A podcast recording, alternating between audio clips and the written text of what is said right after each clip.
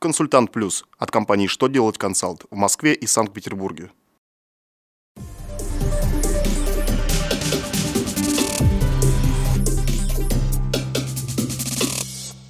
Добрый день! Для вас работает служба информации телеканала «Что делает ТВ» в студии Ольга Тихонова. Из этого выпуска вы узнаете, можно ли при упрощенке учесть в расходах стоимость подписки на периодические издания – как судьи разрешили спор между компанией и ФНС России по учету в расходах испорченного товара?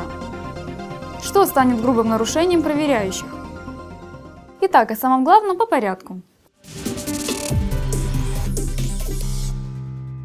У организаций предпринимателей, применяющих упрощенную систему налогообложения с объектом доходы минус расходы, возникает немало вопросов о возможности учета в расходах тех или иных затрат, Очередное письмо Минфина отвечает на вопрос, можно ли при упрощенке учесть в расходах оплату стоимости подписки на периодические издания, журналы, газеты.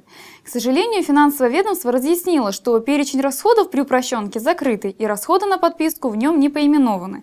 От себя добавим, арбитражные суды считают, что расходы на периодику можно учесть как материальные расходы, если такие издания необходимы для производственной деятельности компании.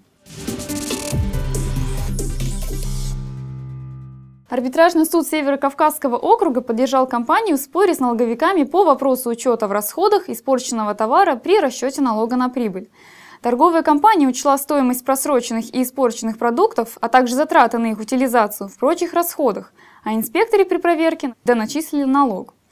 Они посчитали, что просроченные товары, а также товары, которые потеряли товарный вид в процессе хранения, учитываются в материальных расходах как естественная убыль.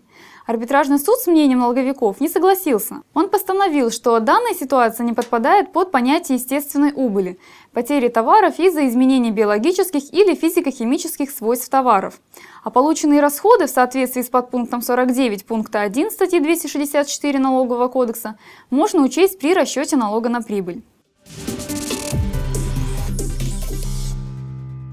В Госдуму внесен законопроект об ужесточении наказаний за проведение проверок в компаниях без уведомления. Более строгую ответственность планируют ввести из-за нарушения сроков оповещения о намерении проверить ту или иную организацию.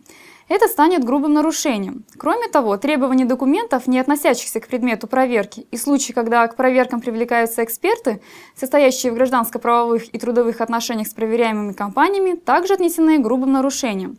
Ужесточение наказаний коснется всех должностных лиц, осуществляющих любые контрольные функции. На этом у меня вся информация. Благодарю вас за внимание и до новых встреч!